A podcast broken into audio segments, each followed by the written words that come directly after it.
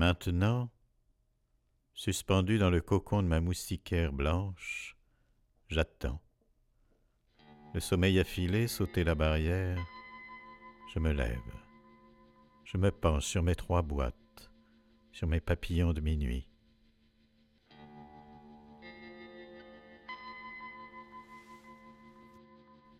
Le 9 octobre, 1h30.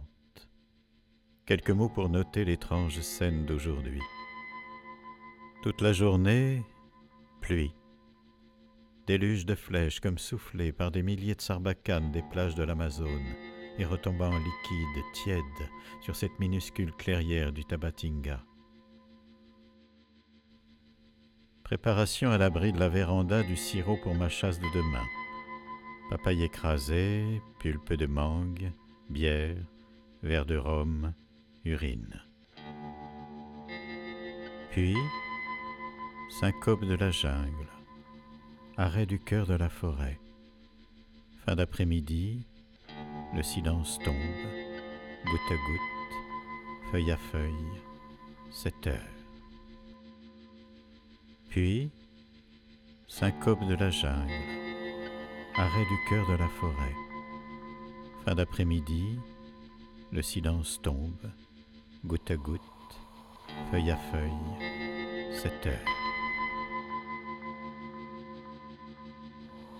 La brume germe du sol, s'étire, se tord, s'enroule autour des lianes, puis lèche les arbres délicieusement. Elle monte, rampe, longe le bungalow, enrobe la véranda. Là, elle se faufile sous la porte, au travers des moustiquaires, s'arrête longuement dans le laboratoire, attentive, elle scrute. Elle fait l'inventaire de chaque objet, semble chercher, reniflante, puis hésitante gagne la chambre. Là, elle stagne un long moment. Puis, lentement, en une lourde traîne de mariée, elle se retire par la fenêtre, laissant mes trois boîtes de papillons scintillantes, luisantes comme trois éclats de miroir dans l'ombre de la pièce.